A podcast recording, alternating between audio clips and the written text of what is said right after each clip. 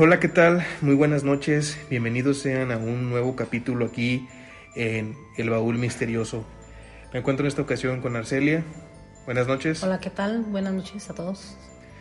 Vamos a hacer un episodio muy interesante que va a hablar de un tema que a mucha gente en la actualidad les produce eh, cierto morbo, ciertas expectativas. Vamos a hablar desde un enfoque ya va desde lo científico, desde lo médico, hasta un enfoque más especializado, ¿sí? En un campo de la demonología, este, espiritual, qué es lo que pasa con las personas que son posesionadas, que padecen de estos exorcismos, personas que aparentemente una entidad maligna entra dentro de ellos y modifica sus conductas, pero hay algo muy particular en estos casos que supuestamente lo que diferencia un exorcismo, eh, por poner un ejemplo, una, este, un problema epiléptico, podría ser que tienen una cierta receptibilidad a los objetos religiosos, según lo que se comenta. Así que esta noche les vamos a traer unos casos muy interesantes que vamos a comentar con ustedes, que quizá ya los conocen, pero los conocen de otras fuentes. Con nuestra perspectiva vamos a abrir un poquitito más el panorama y, ¿por qué no?, encontrar al fin alguna respuesta. Así que, pues empezamos, Arcelia. Vamos a... Así es, amigo Lobo. Está muy interesante, ¿verdad? Sí, bastante interesante. Vamos a empezar con el primer caso. Este es el más popular, el más famoso, el que inspiró demasiadas películas en Hollywood y quizá tú lo recuerdes. Aquí no lo van a ver la gente, pero nosotros estamos viendo las imágenes de, de esta película que es muy famosa, que es la del exorcista. No podemos empezar de otra manera que no sea en base a esta película. ¿Sí la recuerdas? Mm, claro que sí, no, pues una de las mejores hasta los tiempos, hasta ahorita. ¿Qué, ¿Qué te produjo esa película cuando la viste por primera vez? Cuando yo la vi la primera vez, pues este se me hizo muy ah, pues muy intensa, muy intensa, muy fuerte. ¿Quién produjo? Pues algo ¿cómo te diré, lobo? Para que me entiendan y no ser tan entrada en detalles. Se me hizo muy fuerte, así, muy, muy fuerte, como para ser tan real. ¿Cuántos años tenías tú cuando la viste? Tenía 14 años. Entonces quizá igual y te produjo un poco más de miedo que si a lo mejor la ves ahorita en la actualidad o piensas que si la vuelves a ver ahorita igual y te, te- el mismo miedo que esa época, Mm, fíjate que no me dio miedo. ¿No? No, no me dio miedo, la verdad. Se me hizo fuerte por las escenas así, pero no se me hizo este fuerte. No me dio miedo, o sea, no me dio miedo, la verdad. Lo que yo sentí así fue como impresionante, pero miedo así como de que salirme corriendo y dejar la película ahí, no. Eh, y la vuelvo a ver otra en la noche yo sola y no, no, no tengo miedo. Yo recuerdo que unos años atrás tú me habías dicho que esa película te impresionaba mucho Sí. por las escenas de la Sí. cuando está cómo se llamaba la actriz Linda, Linda Li- Blair. Linda Blair le giraba la cabeza cuando bajaba las escaleras este al revés no como sí pues como araña pero al revés para que entienda la gente que nos escucha y sí me decías que te producía cierta impresión Impresión, pero correr.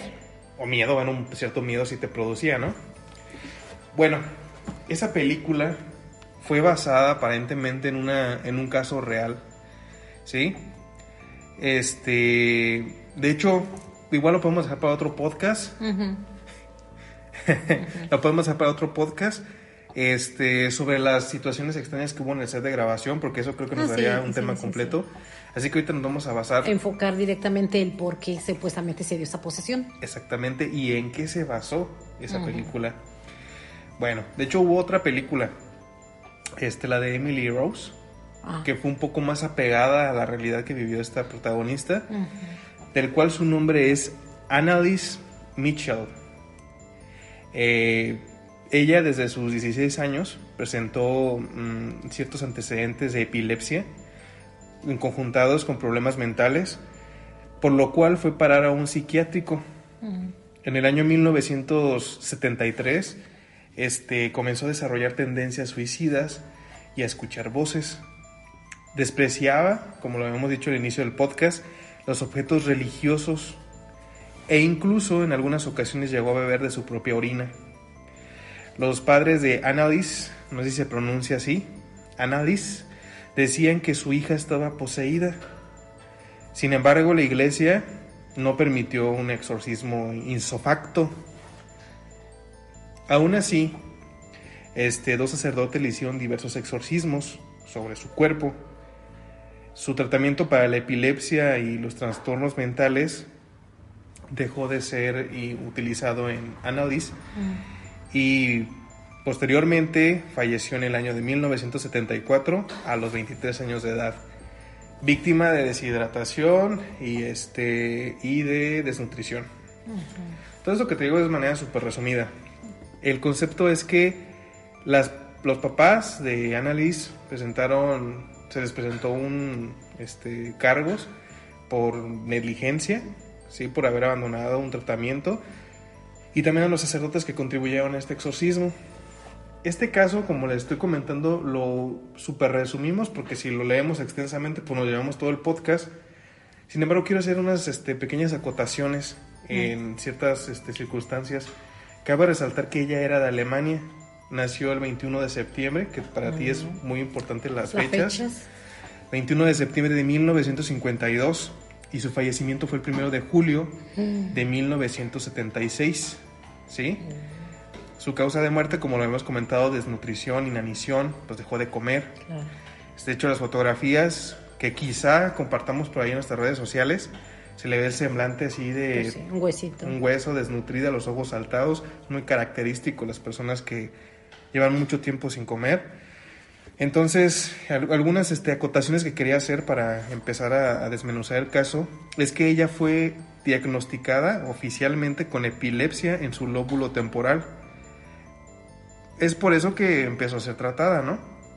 Este, por tanto, empezó a tener ataques epilépticos y cayó en una depresión, por lo cual fue tratada en un psiquiátrico allá en Würzburg, no sé si se diga así, en Alemania. Este, después fue que empezó con esto de los objetos, que ya lo mencionamos. Este también intentaba, este, empezó con tendencias suicidas y empezó a oír voces. Antes de la posesión. Antes de la posesión. Bueno, es que realmente la posesión se podría decir que empezó desde el momento en el que ella empezó a, a manifestar esto de la repelión. no, no, pero todo tiene un inicio, Lobito. Dices que empezó este primero con ataques epilépticos. Ajá, pues ahí, ahí, ahí, fue, ahí, fue, el primer ataque y se diagnosticó, como lo, está pasando aquí las fuentes.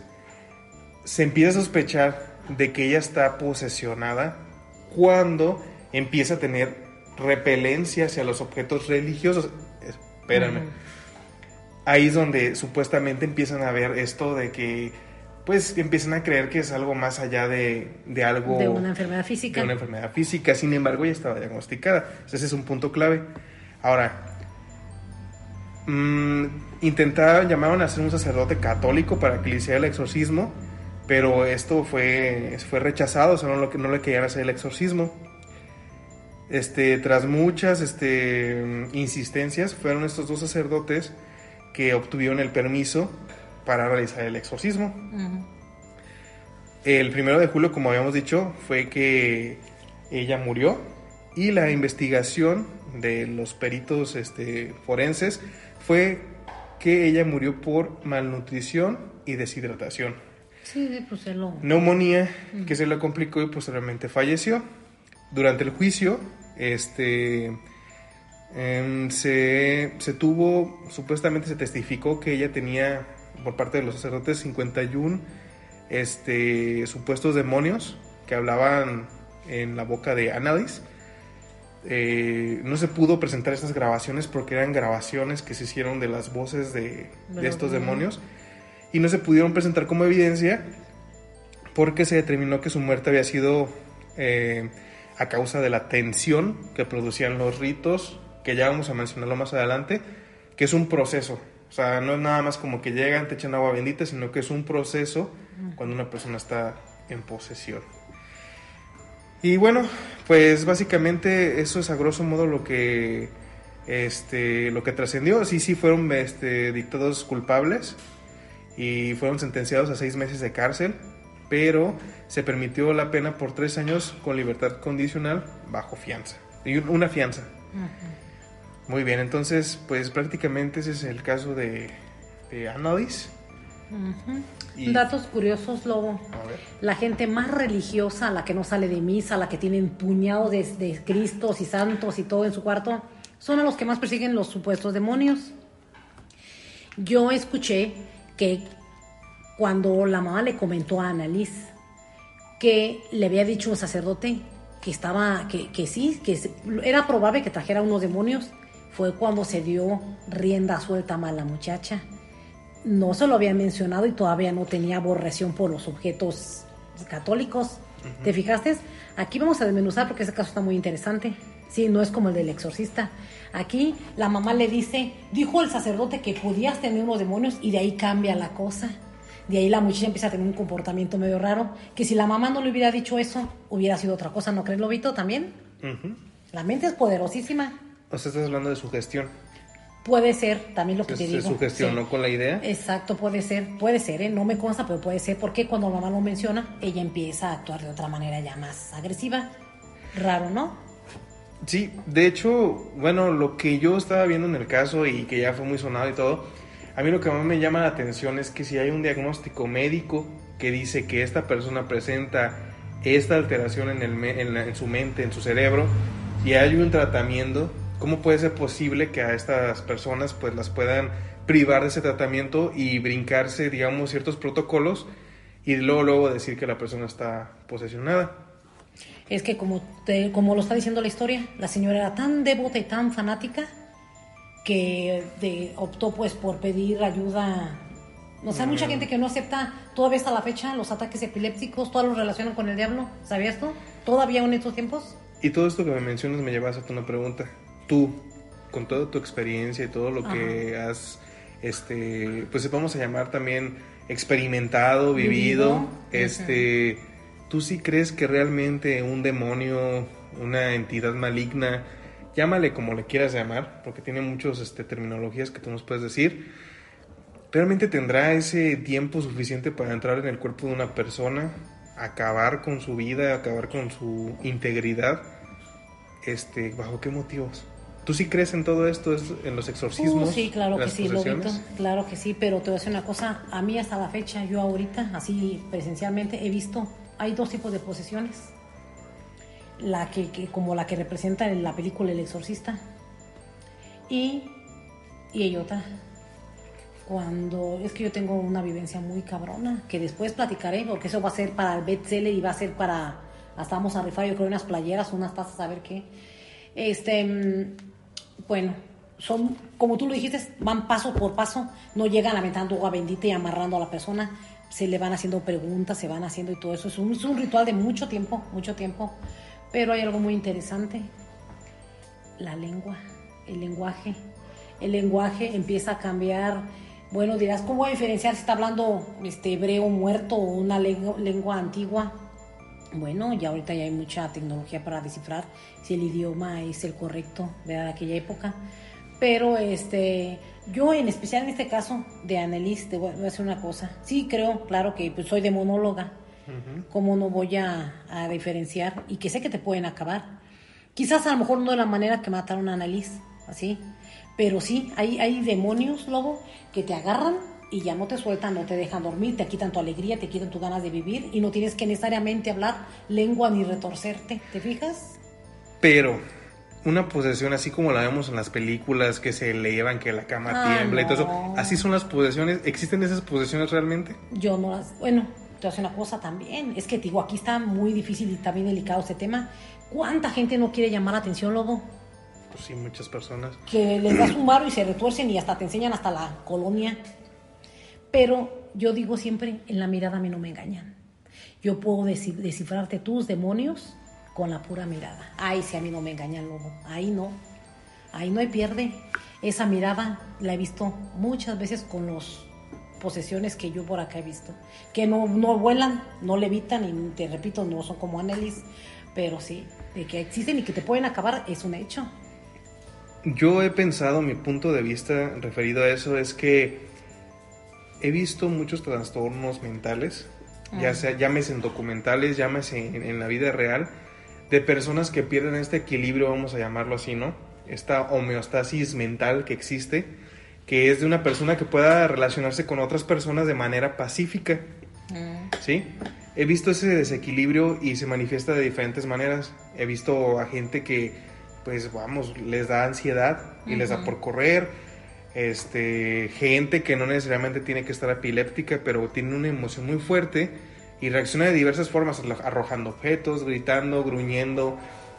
Yo sí pienso, y respetando las ideologías de las personas que nos pueden estar escuchando, ya sean católicos, cristianos, este, cualquier religión, de cualquiera que se imagine, que para mí sí es un poco, mm, digamos, difícil creer que, que alguna entidad pueda entrar dentro de tu cuerpo y que te haga, por ejemplo, por poner un ejemplo, levitar, que haga que la cama se mueva, que haga que esas personas se contorsionen de tal manera que hasta los huesos se puedan llegar a romper. Yo trabajo en un algo relacionado a la salud, tú ya sabes, Arcelia, este, y he visto que de verdad, o sea, nosotros no tenemos la, habilidad de lastimarnos a voluntad propia, ¿sí? Intenten ahí en su casa sostener la respiración lo más que puedan. Va a haber un punto en el que aunque ustedes quieran resistirse la respiración, el instinto de supervivencia te va a hacer que respires. Por tanto, basándonos en esa manera, no podemos, bueno, yo pienso que sí, puede, sí puede pasar, pero que una persona se fracture sus propias extremidades es algo complicado y doloroso y que estas personas que están posesionadas de repente en ese momento hacen este tipo de maniobras, se lastiman y no emiten ninguna un rostro de dolor. Por eso yo me voy más hacia un tema mental, ¿sí? Ahí está, está el elotero. Está para que te compres uno para la plática. y bueno, ese es mi punto. Yo pienso que va más relacionado a enfermedades mentales, desórdenes mentales.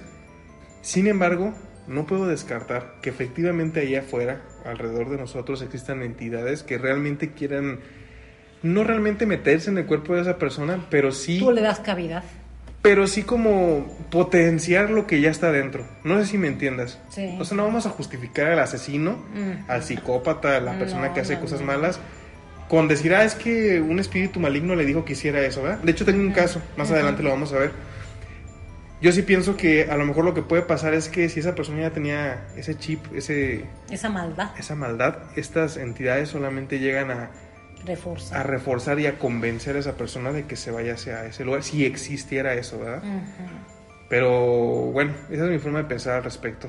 No, y es muy válida porque hay que descartar exactamente. Y como tú lo mencionas, pues imagínate para contorsionarte y, y, sacar la fuerza de una muchacha tan delgadita de aventar a 20 cabrones o no sé si me entiendes. Pues digo, wow, ¿no? O sea, sí, sí. Pero no me ha tocado ver a mí. Te digo, las posiciones que quizás yo he visto han sido muy dañinas, pero levemente no, no flotan, no levitan, pero ah, como han hecho daño, Lobito. Ya después te hemos platicado casos muy fuertes que me han tocado. Platícanos uno, así obviamente con la privacidad que se medita. Bueno, pues este. Bueno, hay una fraudulenta, ¿cómo identificarla? Una que se me quiso, según en una sesión espiritista de tabla Ouija, ya sabes que soy un máster con la tabla, ¿no? Para el espiritismo. Se me quiso, según posesionar, y dije, ah, bueno, pues una posesión te cambia la voz, ya no es tu voz, ¿no? Es la del demonio que está dentro de ti. Me siguió hablando con su voz, me ofendió, me rayó la jefa y todo eso. Dije, bueno, pues ahí quédate, cuando te canses de ese cuerpo, te sales, se vino atrás de mí en chinga, fraude, fake. Ah, o sea, ah, sí, sí, sí, la que estaba posicionada se levantó y se vino atrás de mí. Pues no que estaba posicionada, ¿no? O sea, de la nada Sí, de la nada, porque dije, quédate ahí porque era una casa pues súper mega tétrica donde estábamos haciendo la sesión espiritista. Le dio miedo. Se le frunció y se levantó y se vino atrás de mí. Ah, qué posición tan cabrona, ¿verdad? Bueno. Entonces, bueno, esa es una. Cuando se quieran pasar de vivo, dile que se van a quedar y hasta los puedes amarrar y ahí los dejas que acabo con se va a cansar el demonio. Están en trance. Sí, están en trance, el cuerpo no va a saber y se va a salir el demonio porque no lo estás pelando. Y será, esa es una manera de desenmascarar, pero una que sí, ay no, y toda hasta la fecha, me da mucho miedo. Me fui a limpiar una casa, una vez, en uno de mis trabajos que tenía yo antes, me fui a limpiar una casa. Y esa señora, esa señora tiene una mirada en especial, pero que en cuanto la vi, no, hombre, se me erizaron los pelos, no, no, me sentí súper, dije, no, esto no está bien, pero ya me habían pagado, lobo, y yo no puedo dejar mi trabajo, o sea, es que soy muy profesional. Entonces ya cuando llegué, no, pues ya me puse a hacer mis cosas y todo, y de repente que azoto como res, me, por mérito y me doy aquí en la nuca. Me pasaron un montón de cosas en esa casa. Y todavía para rematar, al último llega la, la persona esta que te digo que trae una legión dentro de ella, una legión. Yo nunca vi que volara, pero ¿cómo, cómo me causaba pánico esa mirada, esa frialdad? Y, ¿sabes qué sentía? Aunque no moviera los labios ella, que estaban riendo porque ella trae muchos demonios dentro. Y esto es tan real como te lo estoy contando que haz de cuenta que, bueno, ya casi saliendo de la calle, me, me volví a azotar, me raspé las rodillas y tenía unas ganas de correr, tan, eran tan fuertes los demonios que traía adentro que, que me hizo correr. Jamás me volví a parar en esa casa. Y yo la conozco porque te digo, pues este es un, es un pueblo chico aquí. Pero, qué, pero, pero ¿qué hacía? O sea, ¿qué era? ¿Por qué Ah, bueno, que- este, ¿por qué describí? Por la pura mirada, ¿eh? Primeramente la mirada a mí no me engaña. Y yo puedo decirte, como dices tú, bueno, que tú dices que puede ser un problema mental, yo sé que es algo espiritual. ¿verdad? Y yo dije, no, pues e- ella en su manera de expresarse, primeramente no te mira a los ojos, porque está mintiendo, está mirando a otro lado y no hay emoción. A, un, a una gente impregnada de tanto demonio, córtale su guion, platica la otra cosa que no es en su guion y no sabe qué decir. Se quedan calladas. ¿Por qué? Porque son como un robot. Están como mentalizadas para responder todo y no escuchan y nunca te van a mirar a los ojos porque no son honestas. Entonces le corté su guion y no supo qué decir. ¿Cómo- Dije, no. cómo fue eso? Sí, por ejemplo, mira, estaba ella platicando, despotricando de una persona, pero mucho odio de su boca que salía. Y pues yo nomás escuchando y haciendo mis cosas. Y de repente le dije algo, le hice una pregunta, por ejemplo, este, mm, que no iba al caso de la señora, de esta persona, era otra pregunta que total, y se quedó callada, como un robot. Dije, no, no, no, esto está grueso, esto está grueso. Alguien, pues, víbora chismosa, ¿no? Había dicho, no, pues sí, había contestado. Fue una pregunta muy simple la que le hice, y no supo qué contestarme, luego me quedé, o así dicen, con las chiches cuadradas. A ver, Sí. era una pregunta, era una pregunta, sí, obviamente no la dices porque era una pregunta Sí, personal, personal. eh, pero era una pregunta que se podía contestar fácilmente. Sí. Y ella la escuchó y, y, ya le- y- y como que diciendo, ¿qué pedo? Entonces ahí te das cuenta que estaba impregnada, lobo, impregnada de demonios. Y no voló la que voló, pero al suelo y dio el putazo fui yo. Porque dos veces caía, me falté que diera la tercera caída. Bueno, entonces ahí va, Mm. fácil para que la gente nos esté, que nos esté escuchando entienda un poco esto. El primer caso que nos platicaste es- era un caso falso. Sí, Este, falso. este otro caso que tú nos platicas, bueno, el primer caso que nos platicaste era falso y aparte describía perfectamente lo que supuestamente es una posesión en las películas, Ajá. en los videos en YouTube, este, ahí cuando también pasaban en Carlos Trejo, no sé si te acuerdas Ah, que sí. como que se retorcían y Se todo eso. retorcían y empiezan a temblar así, los ojos se les van para atrás. El típico prospecto, pues, del exorcismo, pro- exo- ¿cómo se llama?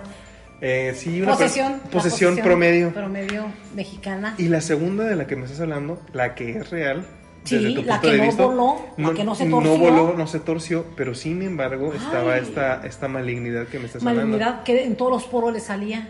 Todos los poros, una cosa espeluda. Es que yo te la platico, pero no hay como tú la vieras en persona. Te absorbía, me sa- salía hasta con la boca abierta, así como si tuviera síndrome, así un síndrome así, con el hocico caído. Me, me absorbió toda mi energía. Me chupó, lobo, me chupó. No sabía, das cuenta que me habían quitado una transfusión de sangre, una cosa horrible, me chupó. Y no paraba de.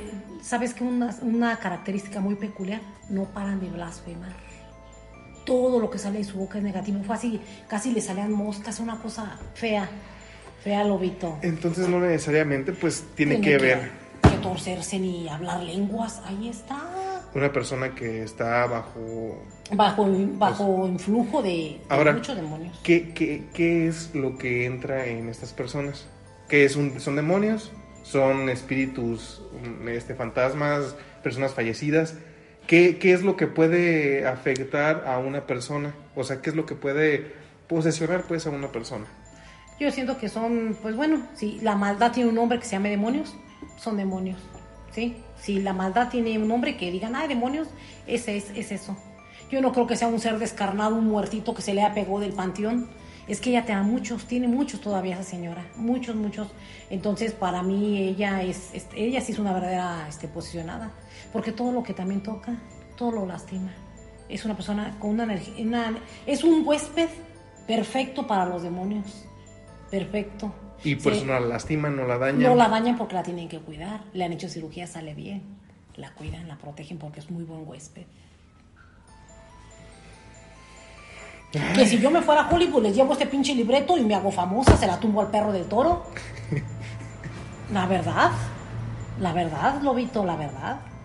Pues te digo, no, no siempre las posiciones son como las pinta Hollywood, no. Te digo, hay muchos casos. Ahora mucha gente va a decir, bueno, pues a lo mejor le trae un gen de- demoníaco ya de ancestros, ancestros, también yo creo mucho en los ancestros, no creo en la reencarnación, pero pues yo sí te digo, eso, ese caso es el que yo me ha dejado más impactada, Lobito.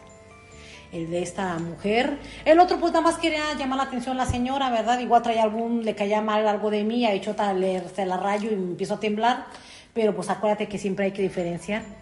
Tiene que hablar otra voz, otra voz la que tiene que hablar, y en otra lengua supuestamente antigua. Y sobre todo no descartar. Sí, ¿a qué me refiero con no descartar? Mira, yo te digo que, como te comenté, yo no creo tampoco en esas posesiones dramáticas hollywoodenses, pero sí puedo pensar que a lo mejor, si existen estas entidades, a lo mejor un 1% de algún caso quizás es real y ni siquiera está documentado. Ahí. ¿Sale? Entonces, vamos a ponerlo de esa manera, que por lo que entiendo más bien se tratan de... mm, pues que cuando una persona está muy de malas, por así decirlo, o te ha pasado, me ha pasado, que llegan personas que tienen una eh, presencia muy fuerte y que es molesta incluso, que hay días en los que esa persona pues te puede agradar bastante y hay días en los que percibes esta aura como de, vamos a llamarlo, maldad o Negatividad. o negatividad que te hace sentir esta incomodidad. Es ahí cuando yo puedo decir o puedo pensar que es cuando están impregnados o están eh, rodeados de estas energías. Pero malignas. siempre los traen, Lobito, siempre los traen. O sea, ya el, quien está impregnado de eso siempre lo va a traer. Y no lo mismo que un día andes de malas, a que un día andes con unos demonios y al otro día no los traigas. Y también como que se mitifica mucho este, este panorama de, del diablo, ¿sí? De todo lo que viene siendo el bien y el mal. ¿Recuerdas que hace unos semanas hablamos sobre el diablo? Que en sí el término diablo, tú me comentaste que no era... ¿Qué término? El término diablo vendría siendo una referencia... Ah, sí, como Satanás, que, que dicen que, que Satanás es, la palabra es adversario opositor. O sea, yo pues sí, yo soy satánica porque soy, no, yo repelo, no, no soy a favor de las iglesias, todo eso soy, pues sí que soy satanista porque soy opositora o, o soy adversario, de eso no, no lo comparto. Eso Se es. puede, es una palabra nada más. Ya que la gente que quiera darle otras connotaciones es muy diferente. Sí, claro. El concepto es que cuando se relaciona esto de las posesiones siempre se habla del, del diablo, de los demonios. Nunca se habla como de, oye, ¿sabes qué soy yo? O sea, ¿soy yo que, tuvo un, que tuve un mal día? ¿O soy yo que dentro de mí esa maldad siempre ha habitado y necesitaba nada más un mal día o esta situación para sacar esta, esta situación? Eh, Sí, pero luego imagínate estar siempre cerca de esa mujer y que siempre te sientas que te están sacando sangre diario. ¿Quién puede aguantar que te drenen diario tu energía? O sea, eso está bien cabrón. Sí, sí, está, está Eso bastante ya no, fuerte. no es un mal día. Cada que la miraba, oye, ya está, ya decías qué pedo, ya no sabías si brincarte o correr, porque te drenaba. Te drenaba. Mm, y entonces, este puede ser un mal día, una mala una situación. Es que por ahí tuvimos un problema técnico, así que retomamos a ver si se grabó el audio anterior. Por tanto, regresamos al tema comentando de que se puede tener un mal día y que eso desencadena toda la maldad que tiene esta persona.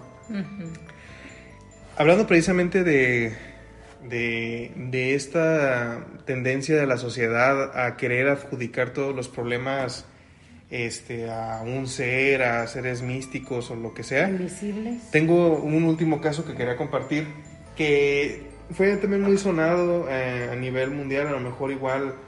Sé que no es tanto tu tema de los asesinos en serie, Ah. sé que no es tanto así que te agrade. Sin embargo, este a lo mejor igual y conoces este caso. Salió en la serie de Mindhunter, a lo Oh, mejor por ya ahí Por Netflix. por Netflix igual y este la, lo ubicas. Bueno, este sujeto se, se llama, no, no sé si ya se haya fallecido, la verdad, se llama, vamos a decir, David Berkowitz, eh, conocido como el hijo de Sam. Ujú. No sé si te suene, de pronto ahí salió en la serie de, de Sí, Mindhunter. sí, sí. Bueno, él fue un asesino en serie que se caracterizaba por dejar notas provocativas en los escenarios donde cometía sus crímenes. Llegó a matar a seis personas y a herir a otras siete.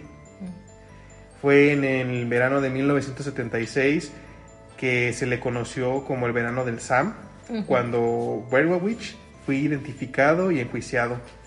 Confesó los crímenes, este, alegando que por culpa de un demonio que lo había poseído, este, había cometido esos asesinatos. ¿sí? Fue condenado a seis cadenas perpetuas, aunque su condena, su condena fue modificada en el año de 1990 porque las pruebas lo enlazaban con una, con una supuesta secta satánica. O sea que había pruebas que sí lo enlazaban directamente.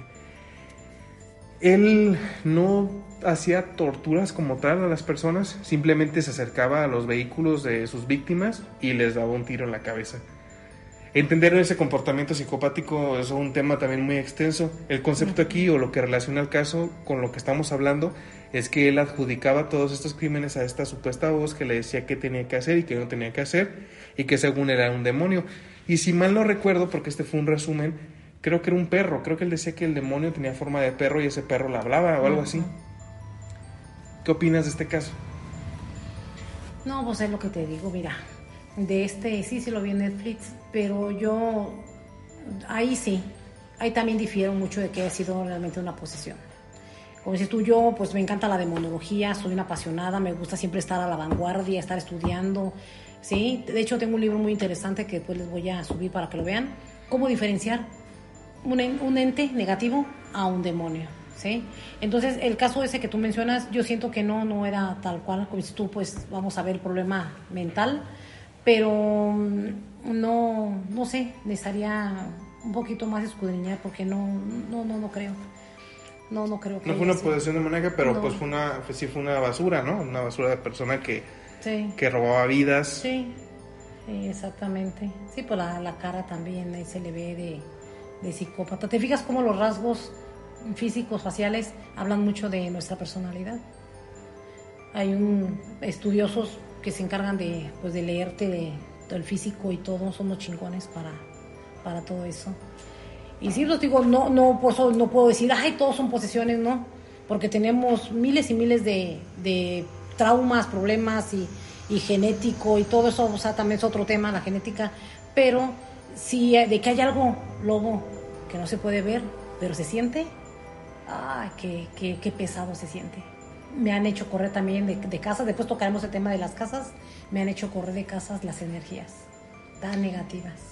Pues mira, yo pienso que si la gente, si hay apoyo de la gente y en vista de que tienes más experiencias que platicar y también en vista de que se nos acaba el tiempo del podcast, este, pues igual podemos pensar en hacer una segunda parte, traer más casos porque obviamente, obviamente hay muchos más casos que yo ahí descarté. Me fui por los más este, conocidos, que obviamente iba a ser el del caso del exorcista, de la película, en qué se basó, y de este asesino en serie. Así que seguramente haremos una segunda lo parte. más seguro que sí, porque tocamos muy superficial totalmente esto. Eh. Y pues el tiempo pues se va, se, va, muy rápido. Entonces lo que vamos a hacer es que la gente que les haya gustado el podcast y que quieran una segunda parte, comenten en la plataforma en la que lo hayamos subido, que muy probablemente va a ser Facebook, y YouTube. Y probablemente también en todas las plataformas este, de podcast, que puede ser Spotify, este, Deezer, Google Podcast, donde lo podamos subir. ¿sí? Recuerden que estos son nuestros primeros podcasts y lo que ocupamos es el apoyo de la gente, ¿no? Claro. Así es. Chicas y chicos, para que nos apoyen, para que digan también qué temas quieren que toquemos, Lobo y su servidora.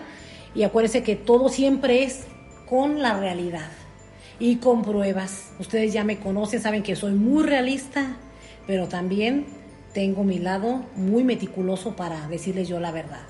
Lobo, pues muchas gracias por haberme invitado. No, pues vamos a estar haciendo colaboraciones constantes aquí. De hecho, este es un espacio que compartimos. Así que pues nos despedimos de las personas. Que pasen una excelente noche, un excelente día, una tarde, a la hora que escuchen el podcast. Y les quiero recordar que yo soy Lobo. Y yo soy Arcelia.